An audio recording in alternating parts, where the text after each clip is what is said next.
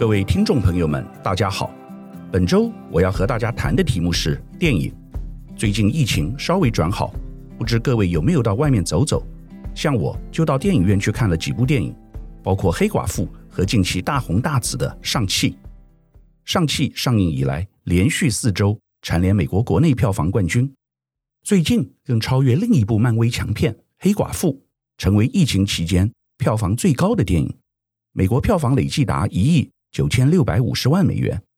据富比士报道，除了超越《黑寡妇》成绩，尚气的票房还超越其他漫威英雄电影，包括《无敌浩克》、《美国队长》、《蚁人》、《雷神索尔》等片。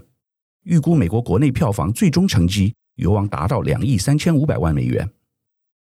上汽由于剧情风趣幽默，突破好莱坞刻板的华人印象，大受好评，不仅成为五月疫情爆发后全台第二部破亿电影，更创下美国劳工节假期的最高票房纪录，为因疫情而低迷的电影戏院带来复苏的契机。我最近也去看了这部电影，的确没有令我失望，虽然后半段的特效有点太多了。根据外媒报道，相较北美票房亮眼成绩，目前上汽全球票房为三点三亿美元，只列今年全球票房第六名。但外媒仍看好上汽美国票房能在近期再破两亿美元。加起来已达五亿多美元，算是不得了的成绩。尚气男主角刘思慕来自中国大陆，五岁时移民加拿大，所以他讲英文完全没有口音。女主角奥卡菲娜是美籍中韩混血，之前演过《疯狂亚洲富豪》，外表长得虽不出众，但非常有喜感，在戏中和男主角是绝配。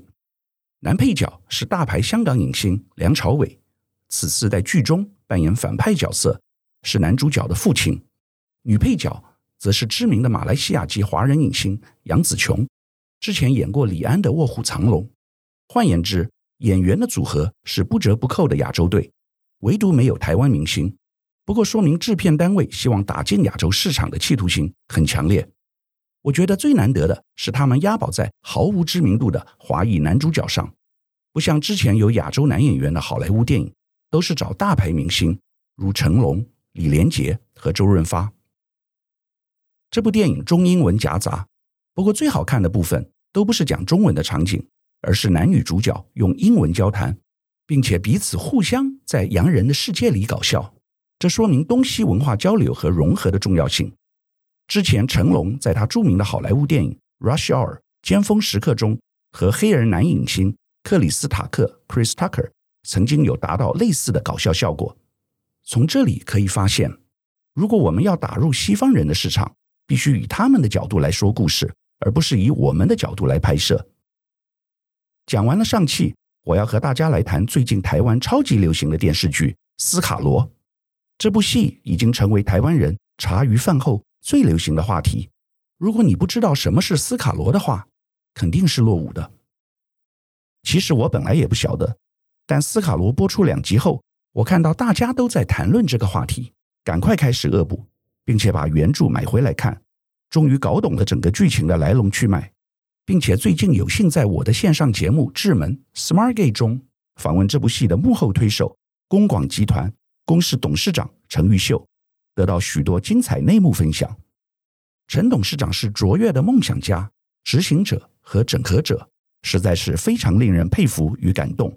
因此，我在这里特别和大家分享《斯卡罗》斯卡鲁 Formosa 1867），改编自著名医师、小说家程耀昌的历史小说《傀儡花》，讲述1867年发生于台湾恒春半岛的真实故事——罗妹号事件。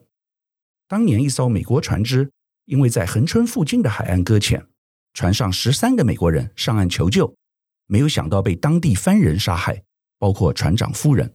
变成国际事件。该事件不只牵涉斯卡罗人和洋人，还引发各族群如福佬人、客家人等的利益纠葛，刻画了台湾族群的融合过程。斯卡罗中最动人的角色是蝶妹，她是番人部落的公主，她的母亲当年逃离自己的家园，生下了她，因此她是在汉人的社会长大。然而后来，她又帮洋人工作，成了外国人。也就是他的老板，法裔美国人李先德的翻译。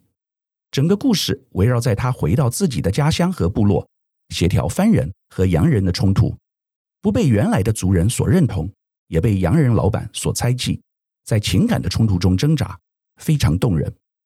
我必须承认，如果没有像蝶妹这样一个角色，我可能无法津津有味地一直看下去。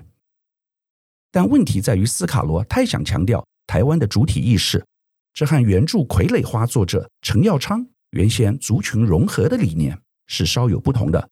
我想，不管是台湾人或老外，看了斯卡罗，应该不会认为原住民就是现在大部分台湾人的祖先。事实上，在斯卡罗中，洋人是瞧不起原住民的，英文叫做 savages，也就是野蛮人，中文翻译为番人。当然，这很合理。李先德一直强调，他来自西方文明社会，遵守游戏规则，而番人只是会砍人头的野蛮人，就像美国当年的印第安人一样。这不禁让我想起三十年前另外一部电影《与狼共舞》，剧中是以描述美国印第安人为背景。《与狼共舞》的故事情节是这样的：美国南北战争时，北方联邦军的一名军官约翰·邓巴。由凯文·克斯纳饰演，自愿从战火前线请调到向往已久的西部边疆驻守。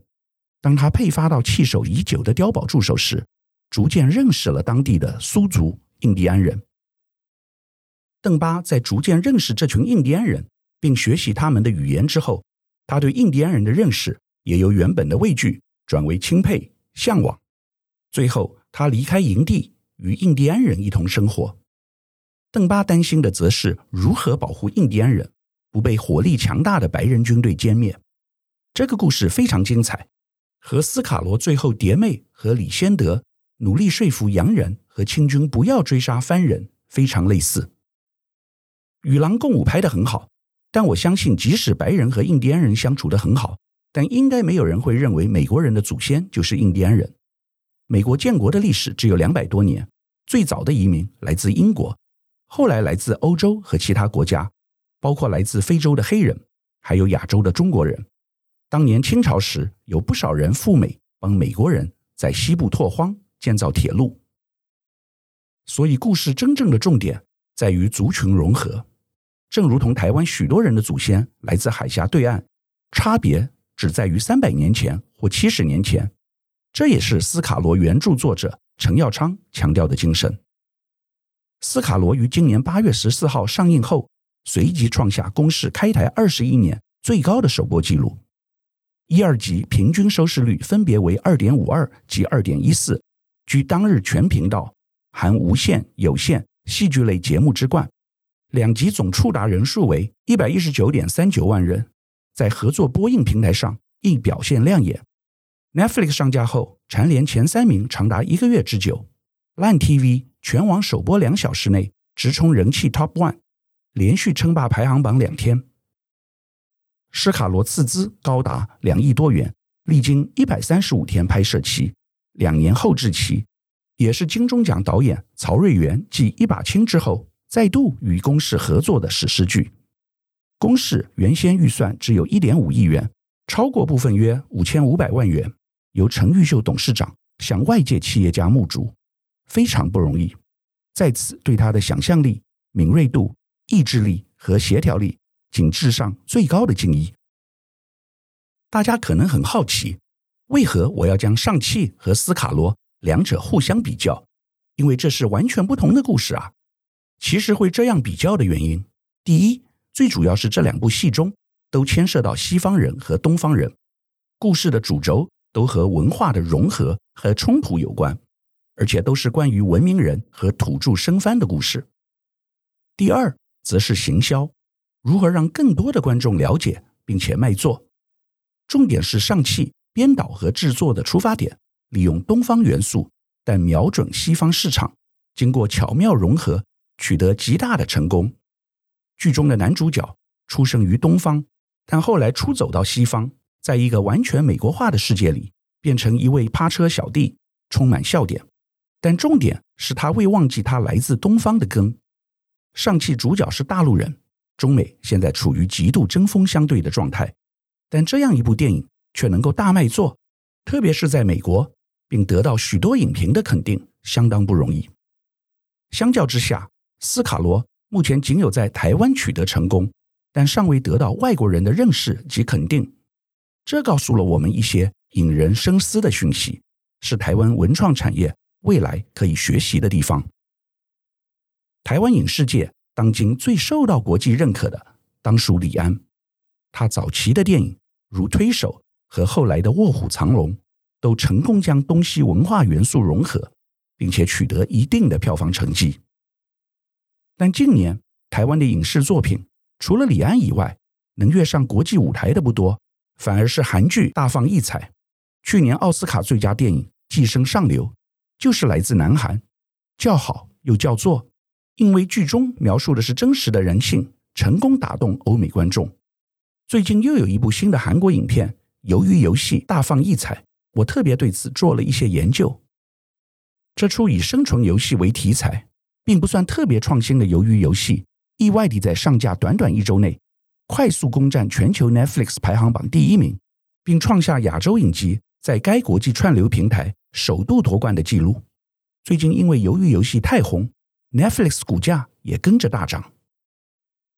鱿鱼游戏是讲四百五十六名失忆的人突然接到神秘邀请，去参加一场可疑的生存游戏。参与者将被关在未知的游戏地点，直至产生一名胜出者。胜出者能获得高达四百五十六亿韩元的奖金。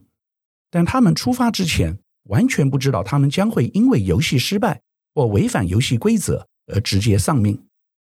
剧中的参赛者各有苦衷，共通点。都是欠了很多的债，他们每个人都想赢得上百亿奖金搏翻身。其中的参赛者讲了一句很贴切的话：“出去会有什么不一样吗？